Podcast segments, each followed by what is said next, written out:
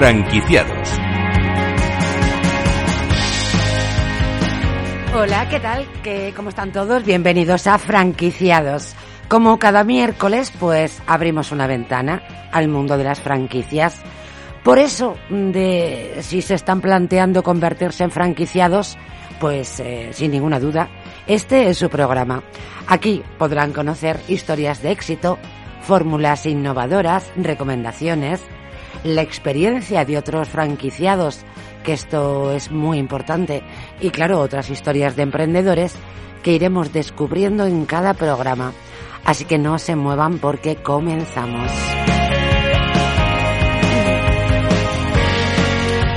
Franquicia de éxito. Alsia Iberia realmente es el gigante de la restauración que domina tanto el panorama nacional como el latinoamericano. El grupo posee grandes marcas muy significativas dentro del sector, pues les puedo hablar de Starbucks, eh, de Foster Hollywood, de Domino's Pizza, de Vips, Cañas y Tapas, Burger King. Hoy vamos a contar con Iván Martín. Él es director de franquicias de Alsa Iberia y con él vamos a hablar pues de cómo surgió el grupo, cómo se ha desarrollado a lo largo de los años y cuáles son los planes de futuro para seguir con su crecimiento y naturalmente cómo formar parte de ese proyecto como franquiciado. Y como franquicia innovadora les presentamos Neolife. Es una clínica creada para controlar la vejez mediante un exhaustivo examen de nuestros biomarcadores. De esta forma, y bueno, según explican los responsables de la clínica, se puede aumentar la calidad de vida. Hoy en Franquiciados hablamos con Esther Anzola, CEO del grupo Neolife.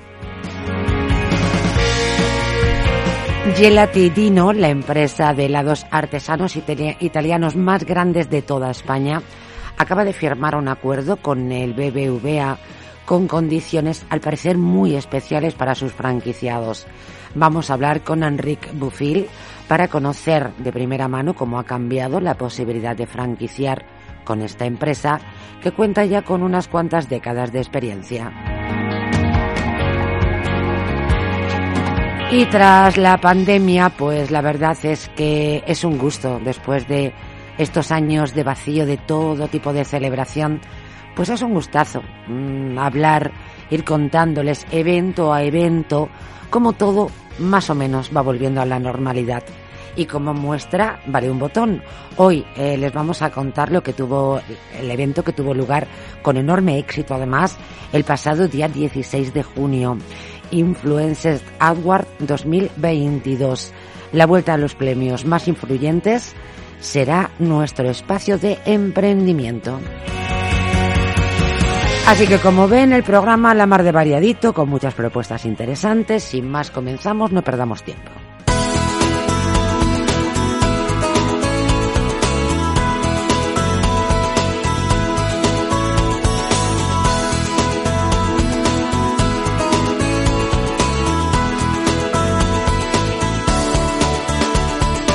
Franquicias de éxito.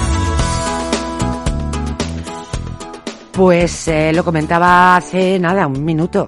Alsia Iberia es realmente el gigante de la restauración que domina tanto el programa nacional como el latinoamericano. Yo les hablaba hace un momento pues de marcas que, que, que les tienen que sonar por fuerza. Starbucks, Foster Hollywood, Domino's, Domino's Pizza, Vips, Ginos, Vips Smart, eh, Cañas y Tapas, Burger King, que yo creo que es de las primeras, pero bueno, ahora nos lo van a contar.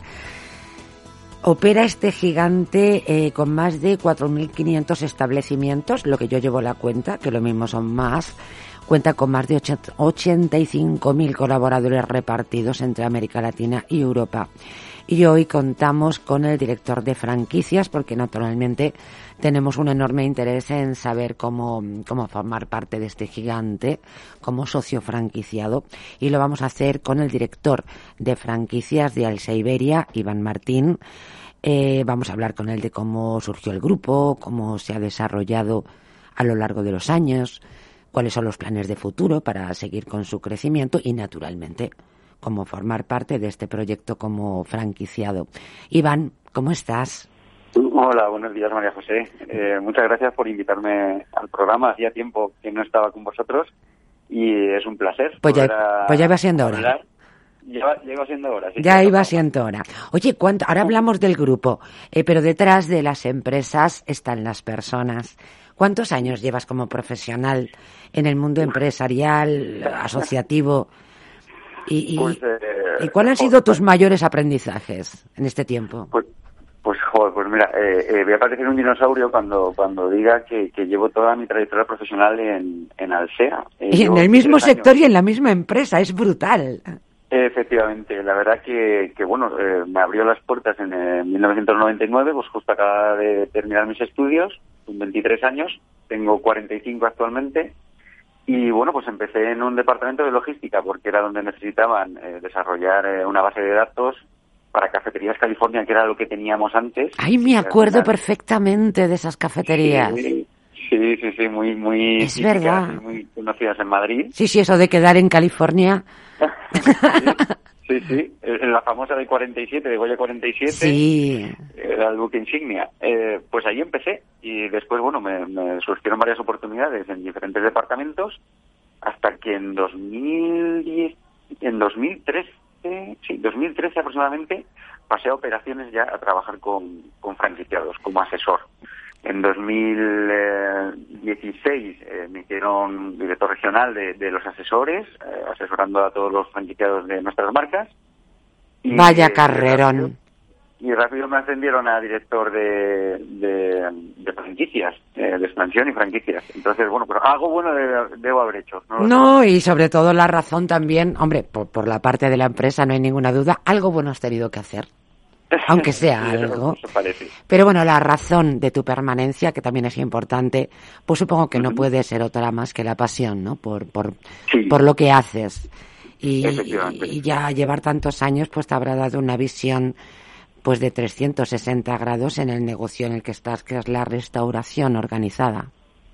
Eso es, eh, la verdad que éramos, eh, antiguamente éramos Grupo Cena, hasta 2014 que vino el gigante, vino el SEA y y compró las participaciones del grupo eh, como gran operador latinoamericano y la intención de Alsea siempre ha sido la misma, eh, crecer. no, no, crecer y crecer y crecer. Yo he hablado de algún, de las, ah, bueno, de algunas de las marcas que me parecen las más relevantes porque creo que cualquiera de nuestros oyentes ha estado en uno de esos lugares por fuerza. Oye, ya esto es por curiosidad. Lo de Buller King es que me ha parecido una cosa emocional, no sé, eh, para aquellas personas eh, adolescentes bien pequeños que el primer lugar que fuimos en nuestra vida mm, con una pandilla o con un amigo eh, es que fue el Burger King. Pues mira, sí, de Burger King nosotros no somos franquiciadores, somos la otra parte, somos franquiciados de Burger King España. Claro, es que vosotros sois multimarca. Efectivamente. Entonces, te voy a contar cómo nació Burger King, porque esto sí que es interesante y es curioso. Ay, por favor. Eh, llega a España, no, no solo a España, a Europa, en 1975, el primer Burger King. En el 1975. Caray. Eh, el de la Plaza de los Cubos, de Princesa 3, que sigue abierto y es nuestro. Lo abrimos nosotros. Eh, a partir de ahí desarrollamos la marca en Madrid y bueno, somos un franquiciado, ahora mismo tenemos 60 Burger King en, entre Madrid, eh, Cataluña y, las Islas Canarias. Yo lo recuerdo más tarde, lógicamente, y concretamente el de Diego de León, que, me, que yo creía que era el primero, fíjate.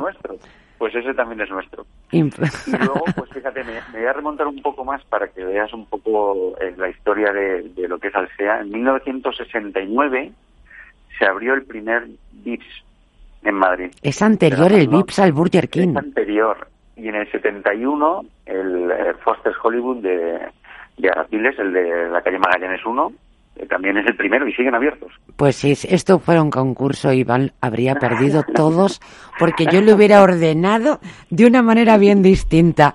Interesantísimo este storytelling que además a mí me gusta tantísimo. Hablemos de, hablemos de franquicias, eh, hablemos de, em, de em, ¿En cuántos eh, países estáis operando? Eh, ¿Cuántos eh, locales tenéis en régimen de gestión propia? ¿Cuántos de franquicia? Vale. Mira, te, voy a dar datos globales y después me voy a centrar en España. ¿vale? Estupendo. Datos globales. Estamos en 11 países, 5 en Latinoamérica y 6 en, en Europa. En Europa estamos en España, Portugal, Francia y Benelux. Y luego en Sudamérica estamos en México, Argentina, Chile, eh, Uruguay y Colombia. Entonces, no operamos las mismas marcas en los dos países. Es más, eh, en Latinoamérica sí que coincidimos con Domino's Pizza, con Burger King y con Starbucks. Y Vips, pero Vips en Latinoamérica no es el Vips que conocemos aquí en España. Es, eh, otro tipo, es otro tipo de imagen, es otro tipo de, ah. comida más enfocada al, consumidor local. Y luego... Eh, Pero las otras tres marcas son idénticas. Sí, Domino's Pizza, eh, al ser internacional, tenemos la master franquicia en España. Starbucks es internacional, tenemos la master en, en España, en Portugal, Francia y Benelux. Y, eh, y esas son las coincidentes. Lo demás del portfolio son marcas que están solo en Europa o que están solo en Latinoamérica. Porque por diferentes motivos, pues, eh, o, todavía no, no, no las vemos consolidadas para llevarlas a Latinoamérica, o las que tenemos en explotación en Latinoamérica todavía no las tenemos adaptadas. Ah, era, eh, era, era pura curiosidad, Iván. Me interesa lógicamente muchísimo más el establecimiento en España. Estamos en un programa que tiene por nombre franquiciados y normalmente los oyentes están interesados, no ávidos de, de, esa, de esa información. Te preguntaba, eh, en España, eh, grosso modo, claro, eh, ¿con cuántos locales, cuántos restaurantes operan en régimen de gestión propia y cuántos de franquicia? Grosso modo, ¿eh?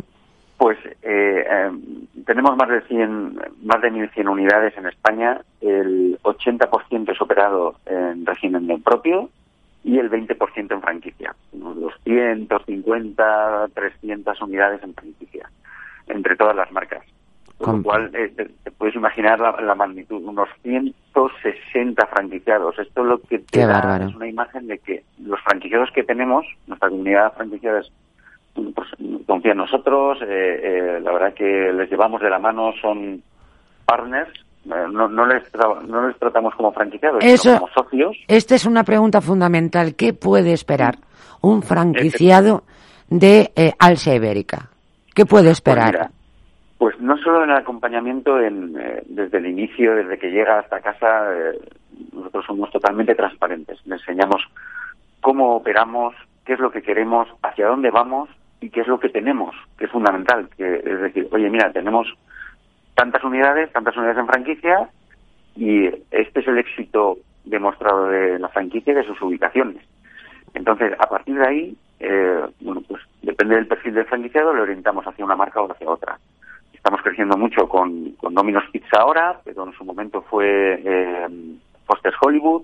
Con Vips estamos creciendo y con Ginos muchísimo. Pues todo depende de cómo esté el mercado y de las ubicaciones que haya disponibles. Fíjate que estamos hablando de, de crecimiento en un momento francamente complicado, donde hay un, un ambiente de pesimismo que desde luego yo desde aquí no quiero alentar. Yo creo que es importantísimo que los medios de comunicación eh, alienten en una psicología positiva, en el entusiasmo.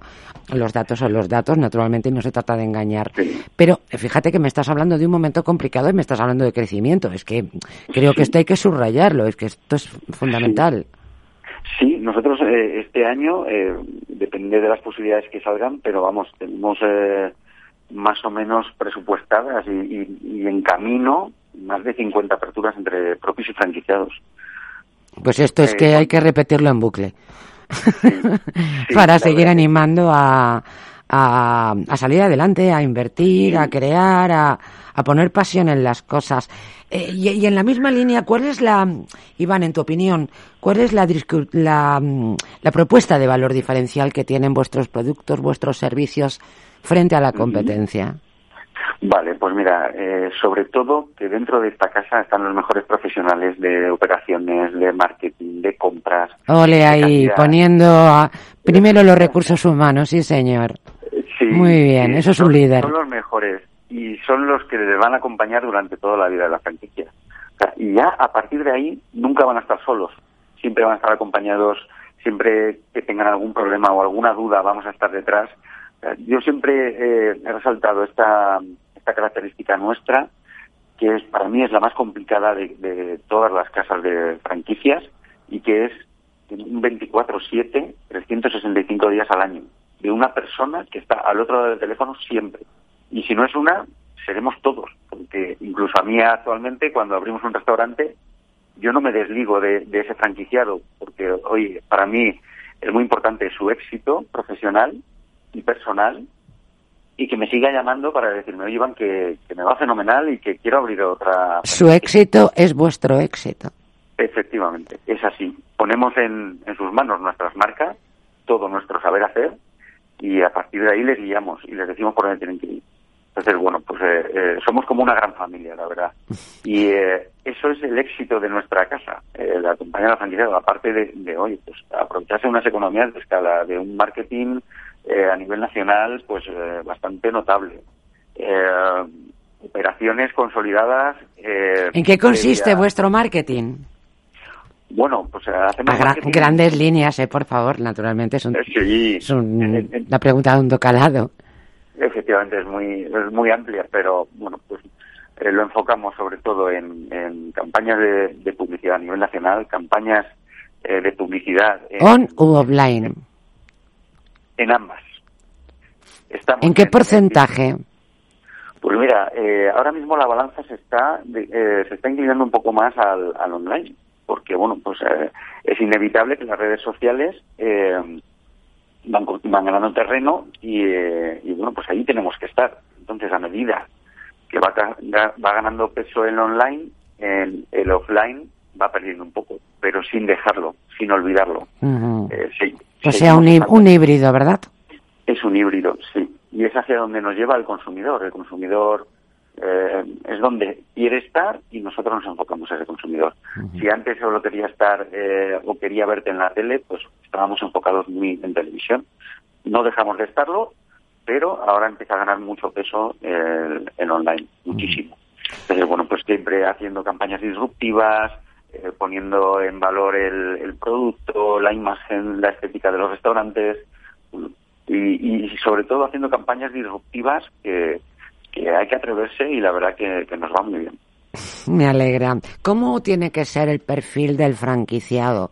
Eh, claro, está, te hemos escuchado hablar de una historia larga, eh, un concepto muy, muy familiar, a pesar de, ser enorme. O sea, estamos hablando de un grupo inmenso. Pero sí que transmites esa sensación de que en el fondo parece que uno se sienta a comer la paella los domingos todos juntos, ¿no? Parece difícil, pero pero lo transmites con mucha sinceridad. ¿Cómo tiene que ser el perfil? ¿Cómo, cómo tiene que ser esa persona que buscáis, no? Vale, pues mira, eh, eh, nosotros, la persona que, viene a trabajar con nosotros y quiere incorporarse al grupo, la verdad que pedimos que sean personas honestas, trabajadoras y transparentes. Y a partir de ahí les enseñamos. Oye, pues nos vienen perfiles de todo tipo, pues gente que viene de la restauración tradicional y quieren entrar con, en la restauración organizada con alguna de nuestras marcas, o eh, gente que viene de la restauración organizada y, eh, bueno, pues o porque quiere cambiar o porque quiere diversificar, pues viene con nosotros. Siempre que no haya competencia entre las marcas, pues nosotros no hay problema. Y luego hay gente que no viene del sector, gente que no ha manejado nunca equipos, gente que, que oye, que ha dejado su empresa y quiere emprender en restauración organizada y se interesa por nosotros, con lo cual los perfiles son muy diversos, nosotros no cerramos la puerta a nadie y sí que ponemos las cosas muy claras encima de la mesa. Pues gente que no viene de la restauración, les contamos cómo es el sector. Oye, que es singular. Sí, sí, no es, no es un sector sencillo como ninguno, pero además lo que tiene la restauración es que cuando los demás se divierten, nosotros trabajamos. Y eso, eso hay que tenerlo muy claro. Que los sábados y los domingos son los días donde más afluencia de público tenemos y es donde hay que estar. Entonces, bueno, y teniendo eso claro, si la gente se sigue queriendo embarcar, es que bueno, pues tiene, tiene un, perfil bastante interesante. Y ya, quedan, y ya quedando nada, segundos casi. Venga, la pregunta del millón. ¿Cuánta pasta necesito? bueno, a ver, nosotros pedimos que el franquiciado que entra en esta casa tenga al, menos un 30% de capital propio. El resto, tenemos eh, acuerdos con las principales entidades en bancarias en España eh, que te van a ayudar con la financiación. Tenemos acuerdos preferenciales. con lo cual, eh, estamos hablando, por ejemplo, de Ole Mole, que es un concepto que lanzamos en 2019 y que por la pandemia pues no nos ha dado tiempo de desarrollar del todo. Hemos abierto la segunda unidad eh, pues hace una semana en, el centro de Madrid, en la Plaza del 2 de Mayo, y es un concepto mexicano. Pues ese, el más económico, entre comillas, eh, puede estar por debajo de los 300.000 euros. Bueno, pues ahí está. No se nos había acabado el tiempo, pero es que Has dado en el clavo. Por cierto, has pasado la entrevista con nota porque al a tu director de comunicación le engañé. Porque no lo hice exprofeso. Le dije que íbamos a hablar de Domino's Pizza exclusivamente. Pero es que luego me encontré con todo esto y dije, pero no, no, es que a mí me interesa mucho más. Digo, lo mismo le hago una faena, pero digo, no, este tipo lleva muchos años, este eh, va a saber perfectamente contestar a las preguntas.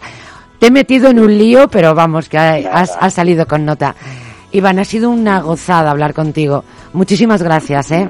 Muchas gracias, María José. Gracias a vosotros y cuando quieras hablamos de una marca en concreto. Claro que, claro que sí. Un saludo. Hemos hablado con el director de franquicias de Alsea Iberia.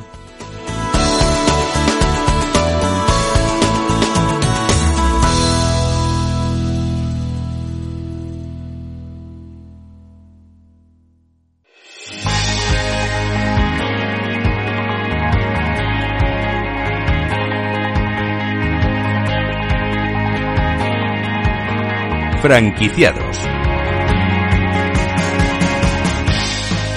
Pues la verdad es que no descubro nada a nadie si digo que cada vez más personas se preocupan por su salud con el objetivo de retrasar las enfermedades asociadas al envejecimiento. Y bien, pues en dar respuesta a este deseo se enmarca nuestra franquicia innovadora del programa de hoy, Neolife. Es una clínica creada para controlar la vejez mediante un exhaustivo examen de nuestros biomarcadores. De esta forma, y según explican los responsables de la clínica, se puede aumentar la calidad de vida, porque está muy bien, ¿verdad? Esto de, de vivir más, de ser más longevos, pero caray, lo que queremos es vivir bien, lógicamente. Pues bien, hoy en Franquiciados vamos a hablar con Esther Anzola, que es eh, CEO precisamente del grupo Neolife. ¿Cómo estás, Esther? Hola, buenos días, muy bien, gracias. Estaba yo preguntándome, antes de meternos eh, en harinas, eh, que cuando acabaste la carrera eh, comenzaste en una consultoría estratégica y, al parecer te empezó a gustar mucho el tema de la empresa. Pero la pregunta es, ¿cómo acaba una ingeniera industrial abriendo una clínica de medicina? Bueno, eso a veces también me lo pregunto yo. Yo empecé exactamente, hice ingeniería y me metí en la empresa, lo cual tampoco era mi planteamiento inicial, porque yo quería ser ingeniero, ingeniero y meterme ahí a hacer, sí, sí, ya, ya, este tipo de cosas. Ya lo he visto, ya.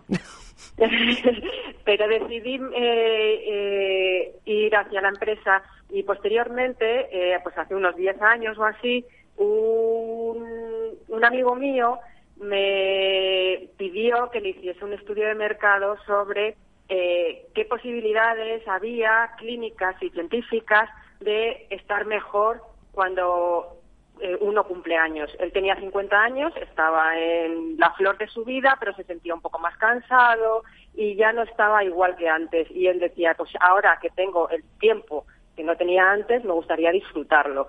Entonces eh, decidimos investigar, nos fuimos a Estados Unidos y a Europa e hicimos ese estudio de mercado del que te he hablado. Vimos que allí ya se hacían muchas cosas, había clínicas que se dedicaban a esto desde hace por lo menos 10 o 15 años, ya te estoy diciendo que ahora mismo llevan unos 20 o 30 años dedicándose a esto. Y vimos que había un hueco en, en España, un hueco para poder montar algo aquí, eh, porque aquí lo que nosotros veíamos es que solo nos fijábamos en la gente que estaba enferma Y realmente uno cuando cumple años no está enfermo, pero se siente mal. Y cuando va al médico y le da la respuesta de, bueno, tú estás muy bien porque ya tienes tu edad, no te quejes. Claro. Pero tú realmente no te sientes igual que cuando tenías 40 años. lógicamente.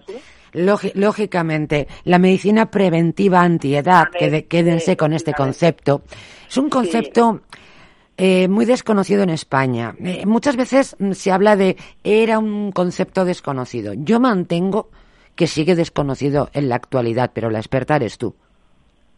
Pues sí, sigue desconocido. Lo que pasa es que sí que es verdad que la gente se va concienciando cada vez más y va cultivando, digamos, más su cuerpo.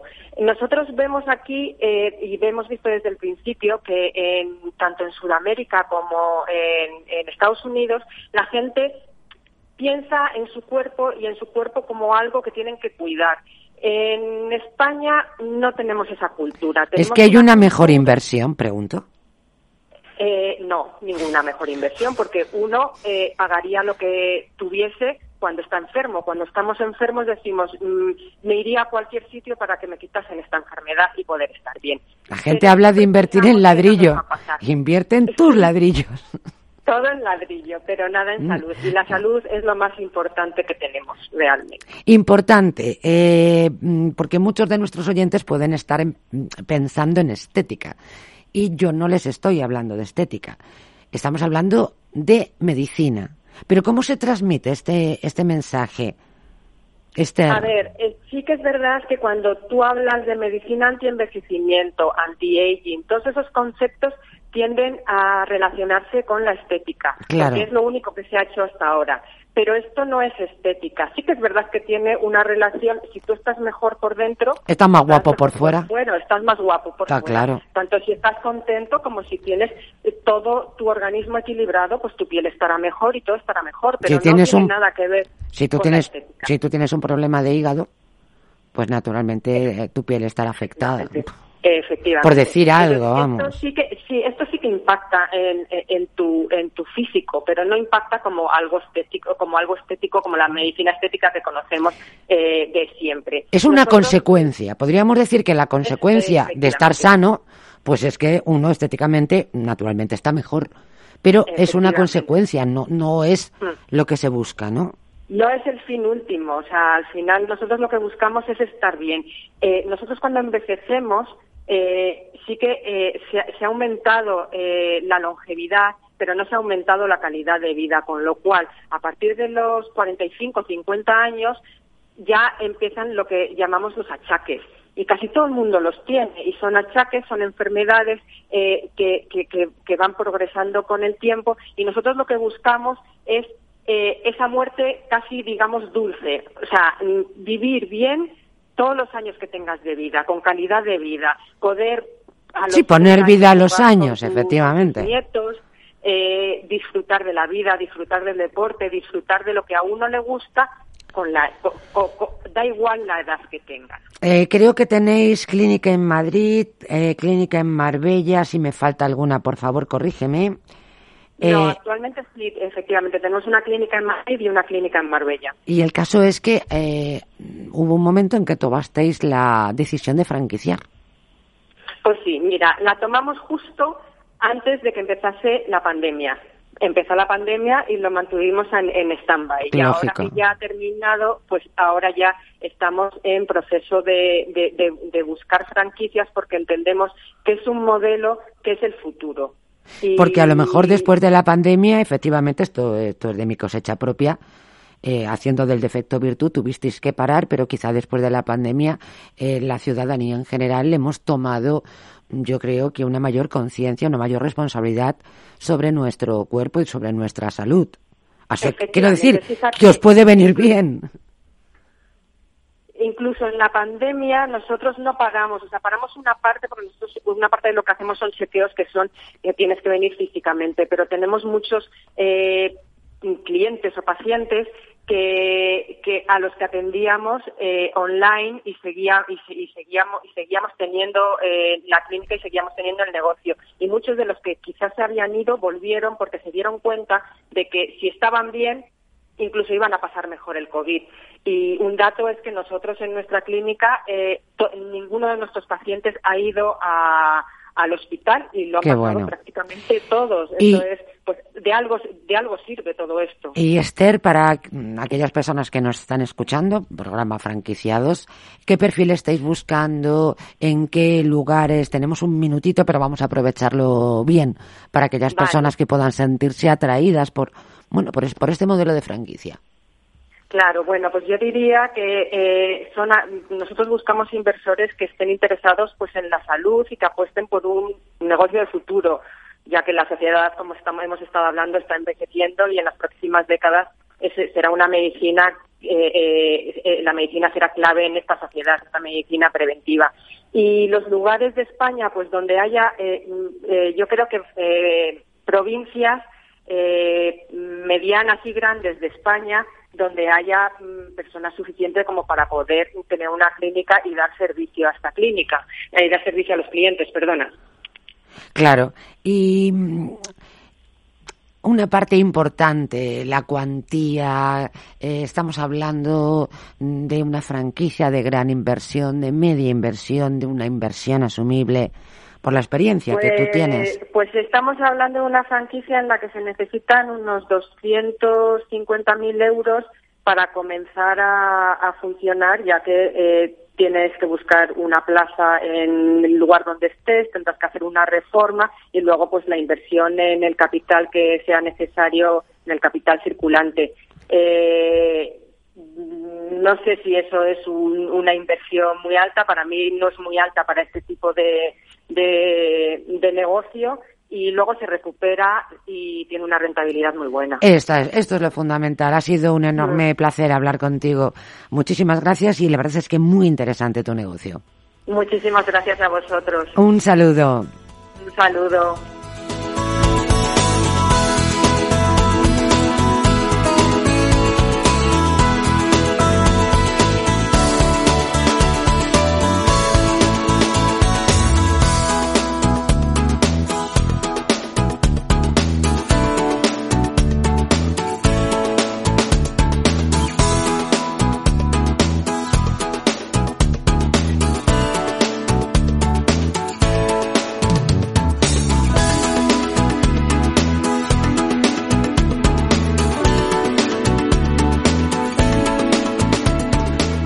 Gelatidino es la empresa de helados artesanos italianos más grande de toda España.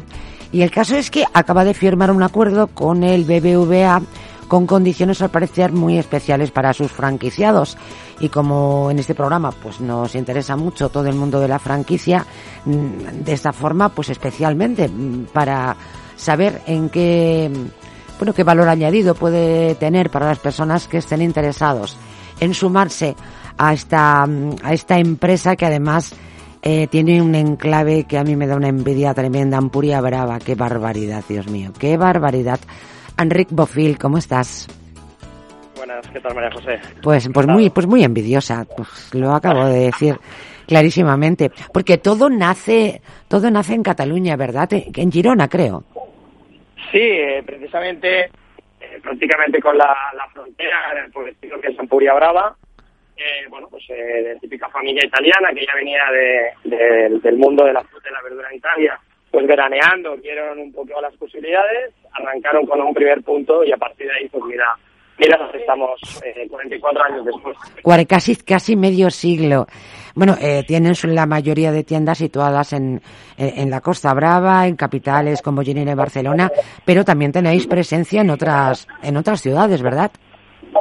Sí, así es. De Madrid acabamos de abrir hace un mes y medio eh, en, el barrio de Chamberí, la segunda tienda. Eh, también estamos en barrio Salamanca. El año pasado abrimos en, en la zona de Málaga también tenemos eh, Marruecos y bueno, pues eh, estamos, estamos con ganas de, seguir creciendo en, estas ciudades, por supuesto. Bueno, y importante este convenio que habéis firmado con el BBVA, eh, ¿qué va a representar para los emprendedores que, decidan a partir de ahora franquiciar con vosotros? Bueno, a ver, al, al final una de las cosas más importantes del acuerdo es, la, agilidad y la rapidez en, en gestionar las operaciones y que los interlocutores son especialistas de negocio dentro del banco, ¿no? Eh, a partir de ahí, lógicamente, hay unas condiciones preferentes para, para la financiación de los diferentes productos que puedan necesitar nuestros franquiciados, ¿vale? Teniendo en cuenta que normalmente el gran grueso de nuestras inversiones es el material inmobiliario, pues bueno, hemos acordado eh, pues unas, unas condiciones, unas facilidades eh, sobre, sobre este tema, financiar la, al menos el 60-70% de la inversión. No está nada mal, la verdad. Y además este acuerdo llega en un momento hasta donde se clave la expansión de Gelatidino. Eh, por supuesto. A ver, estamos, estamos en un momento de crecimiento. Eh, estamos analizando las diferentes operaciones, las diferentes ubicaciones. Tener pues la colaboración de una entidad como BBVA a la hora de eh, maquetar bien las operaciones desde un punto de vista financiero es, es importante.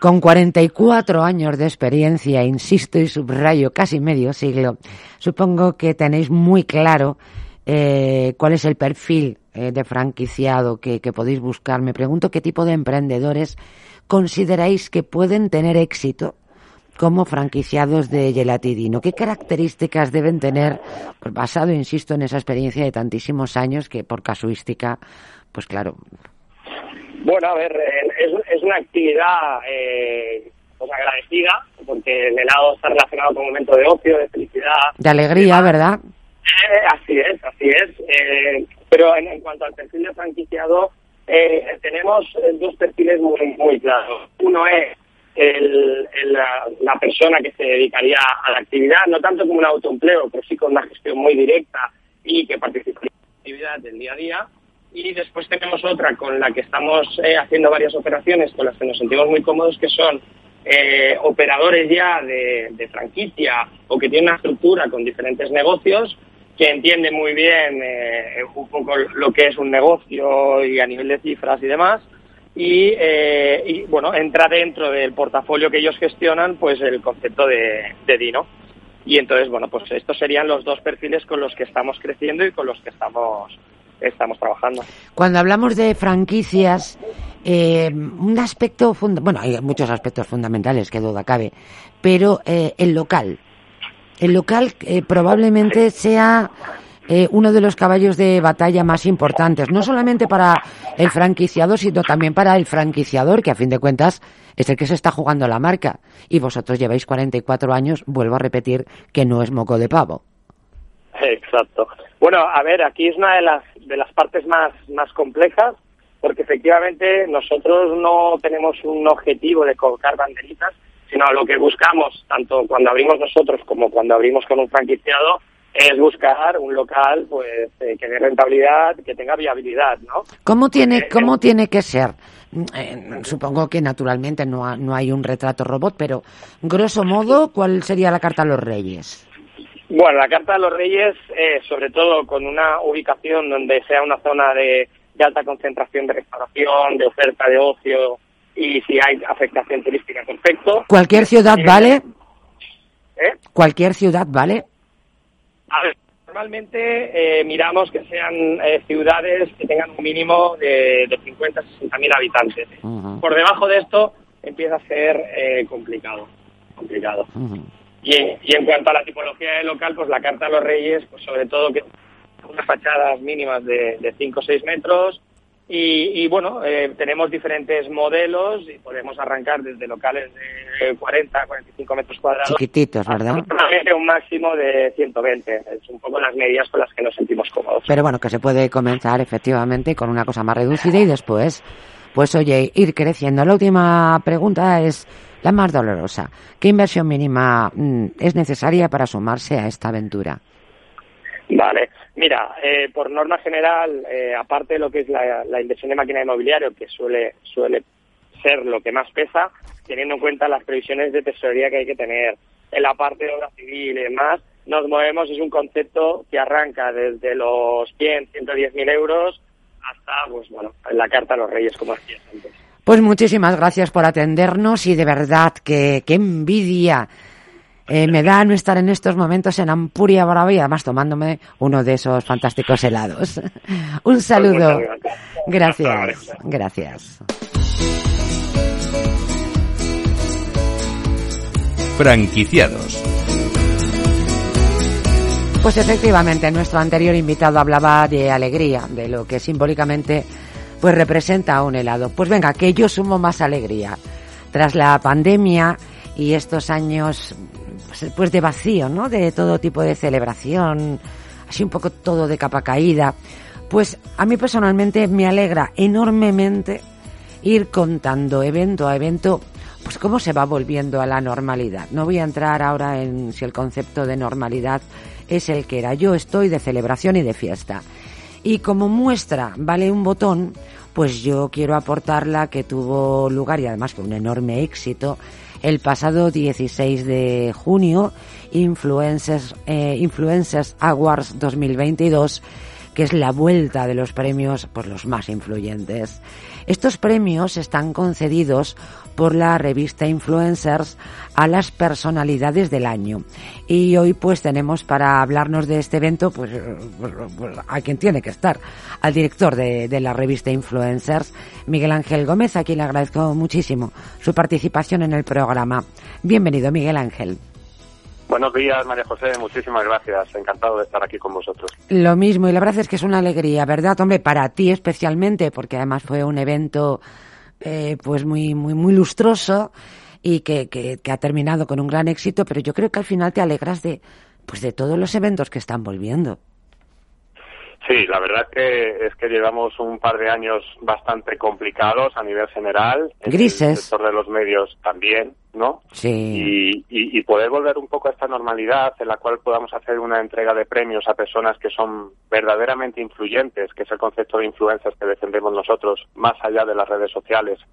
Eh, en un evento donde hemos tenido presencia pues de muchos medios de comunicación, televisión no, y de grandes y, y de grandes asistentes ahora vamos a hablar de ellos Sí, sí, de grandes asistentes. Pedazo fotocol. Como personas que no eran premiadas en esta edición, pero que quisieron estar allí con nosotros, acompañarnos. Celebrábamos también el quinto aniversario de, de la, la cabecera. Uh -huh. Sí, de la cabecera, que bueno, son cinco años donde hemos estamos sorteando una crisis tras otra, ¿no? No termina una crisis y viene la, la siguiente. Entonces, bueno, vamos a ir surfeando un poco como podemos y, y, el éxito es que seguimos aquí, seguimos aquí y somos optimistas. Tenéis un, ¿no? tenéis un enorme mérito porque efectivamente esos cinco años eh, no, no han sido cinco años cualquiera. En esta edición los galardonados eh, fueron algunos de los rostros más conocidos en España, además en múltiples campos. Si te parece, pues vamos a, vamos a mencionarles. Por supuesto que sí, por supuesto que sí. Pues mira, por un lado teníamos al inmunólogo, Alfredo Corel, Fantástico. Es un nombre que, que, no le conocía a todo el mundo, pero que a raíz de la pandemia, pues lo hemos visto en los informativos prácticamente a diario, donde venía a explicarnos en un lenguaje que todos entendiésemos. Influyó pues, en nosotros. El coronavirus, ¿no? Influyó, en, tenía... influyó en nosotros. Exactamente, totalmente, ¿no? Y cómo había que, que encararlo, qué precauciones había que tomar. Bueno, pues, pues fue una persona que es indudable la influencia que tuvo en, en, en, en toda la población española fundamentalmente. Luego también eh, premiamos a Inma Sara, directora de orquesta de música clásica. Divina. Divina. Un sector muy afectado por esta pandemia, pero, pero que ha tenido éxitos a nivel internacional. Es una mujer, no todo el mundo la conoce, pero es muy premiada a nivel internacional. Fue la primera mujer que dirigió Cierto. una orquesta en el Vaticano, sí, por señor. ejemplo, ¿no? Allá un ser extraordinario, además.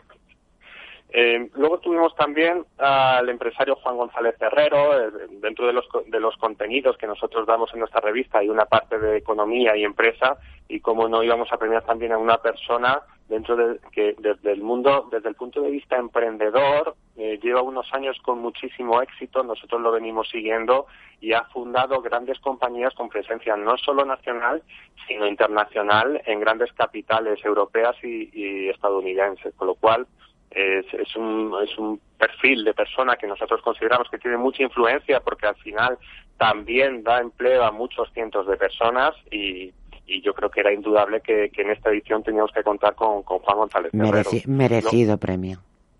Sí, luego el, el, sector de la cultura para nosotros es muy relevante. Dentro de nuestra revista tenemos una sección de cultura que siempre ocupa más de 20 páginas. Escritores, cineastas, actores, actrices, músicos, pintores, fotógrafos, etcétera. Y en esta ocasión hemos querido premiar al escritor Lorenzo Silva. Para nosotros, Lorenzo Silva quizá no sea el típico bestseller eh, ultra conocido, pero es un hombre que, que es un escritor que lleva una carrera desde el año 95 donde la producción literaria no para, es inmensa. No para, no para, es una cosa bárbara. Entonces, por esa contribución que él ha hecho a las letras en, en, nuestro país, creíamos que era perfectamente premiable para esta edición. Luego, como decía antes, el mundo del cine, pues para nosotros también es muy relevante. Una actriz como Maggie Cibantos, eh, Uy, Miguel Ángel, que de pronto se, se iba el sonido. Miguel. perdón. Nada, no te, tú no te muevas, como, como una estatua de sal. Ahí estoy. Perfecto, gracias. Sí, decía una actriz como Maggie Cibantos, ¿no? Que, ha protagonizado Vis a Vis, Las chicas del cable, grandes producciones españolas, pero que tienen mucha trascendencia internacional y que, y que era un rostro súper conocido, ¿no? Entonces es otra de las personas que premiamos en esta edición. Como no también, dentro del mundo del deporte, deporte olímpico, la karateca Sandra Sánchez, medalla de oro en Tokio, eh, campeona del mundo en varias ediciones, campeona, campeona de Europa pues hace dos semanas, acaba de ser campeona de Europa por séptima vez, ¿no? Eh, este año lo deja, que es una de las noticias que, que nos dio en el... En el evento. Tuviste esta exclusiva. lo, lo, deja eh, tristemente y bueno, eh, dice que quiere irse en lo más alto, antes de empezar a perder con aquellos a los que antes ganaba. Aquellas rivales a las que antes ganaban no quisiera empezar a perder con ellas, entonces se, se marcha. Eh, Dicen que en la vida que en la vida cambian que caben muchas vidas, así que seguramente ahora pues inicia, inicia otra. Y además de los premiados, eh, claro, anteriormente yo bromeaba y decía, es que pedazo de fotocall el que tuvo lugar em, en el evento. Porque claro, muchas personalidades que no estaban premiadas, pero que quisieron acompañaros y sí que me gustaría, por favor, que, que me hablarás de, de algunos de los que pasaron por el fotocall. Yo creo que Antonio, que Santiago Segura estuvo para comérselo. Santiago Segura sí estuvo fenomenal. Además, Santiago Segura fue otro de los de los premiados y ah. Vicente para terminar con los premiados, también fue el periodista Vicente Vallet, fue uno de los premiados que además protagonizó un, e, un evento o un momento muy emotivo cuando, Por Miriam. cuando dedicó ese, ese galardón a su compañera Miriam Romero. Qué, qué triste, Dios mío. Eso es. Y luego dentro de lo que me preguntas en Fotocall, pues hombre, personalidades como Lidia Lozano, por ejemplo, eh, Edmundo Arrocet, más conocido como Picote Arrocet, ¿no? Eh, Irene Villa, que también participó en una, la entrega de premios, en este caso a Sandra. Y también muy eh, emocionante, ¿no? El discurso. Muy emocionante. Irene Villa es todo pasión. Es todo pasión y protagonizó un momento allí encima del escenario cuando le entregó el galardón a Sandra Sánchez, eh, pues muy, muy, muy, muy, muy especial, ¿no? Y luego, bueno, tampoco quiero nombrar a todos los que pasaron por el protocolo porque estamos hablando de unas 30 Y porque nos quedamos sin tiempo, querido. que, fue un evento que yo creo quedó muy redondo, muy bonito. Solo tuvimos un pequeño percance que fue unas gotas de lluvia que cayeron en, ese momento, pero que yo creo que el equipo de influencia lo solventamos muy bien. Y que, y que también quiero mencionar, y esto no es publicidad, ¿no? Pero el tener dos partners que desde que nació la revista Influencer hizo su, su, su primer evento de, de, presentación en el año 2017. Hasta ahora Miguel Ángel estamos con Hyundai y el Corte Inglés como patrocinadores de este evento y para nosotros es, Miguel Ángel, que sigan confiando en nosotros. aquí nos vamos, no me da tiempo ya ni para despedirme. Muchísimas gracias por compartir con nosotros ese evento que siempre es una alegría que la fiesta y la celebración vuelva a España. Pues nosotros nos vamos, pero regresamos la semana que viene eh, también con mucha, con mucha alegría y con mucho optimismo.